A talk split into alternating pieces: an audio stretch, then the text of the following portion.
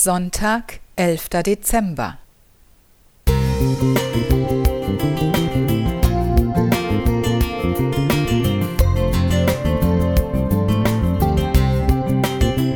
Ein kleiner Lichtblick für den Tag.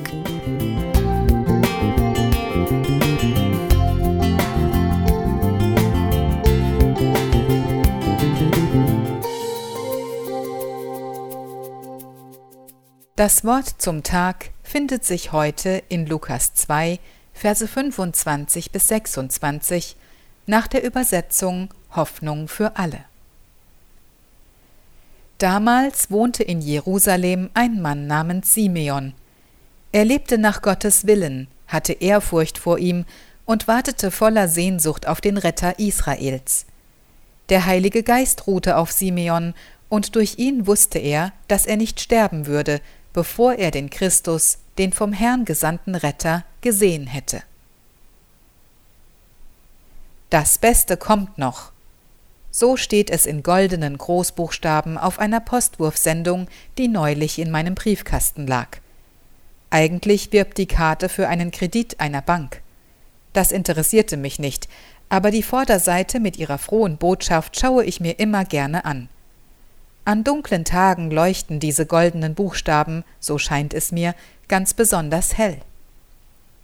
In den Worten Das Beste kommt noch steckt viel Zuversicht und Warten, genauso wie in der biblischen Geschichte von Simeon. Er ist alt und grau geworden, er glaubt und hofft Tag um Tag, Jahr um Jahr auf die Verheißung, dass er in seinem Leben Christus sehen wird. Als Maria und Josef den neugeborenen Jesus in den Tempel bringen, erkennt er in dem Kind, das so anders als der erwartete Retter ist, dass er nicht vergeblich gewartet hat. Seelenruhig hat er darauf vertraut, dass das Beste noch kommen wird. So hat er sein Leben lang gelebt und am Ende Jesus, den Heiland, tatsächlich in den Armen gehalten. Mir fällt eine solche Lebenshaltung oft schwer. Könnte ich wie Simeon geduldig im Tempel sitzen und auf ein fernes Happy End warten? Ich möchte doch etwas tun, mein Schicksal selbst in die Hand nehmen, und ich ärgere mich, wenn meine Pläne nicht gleich funktionieren.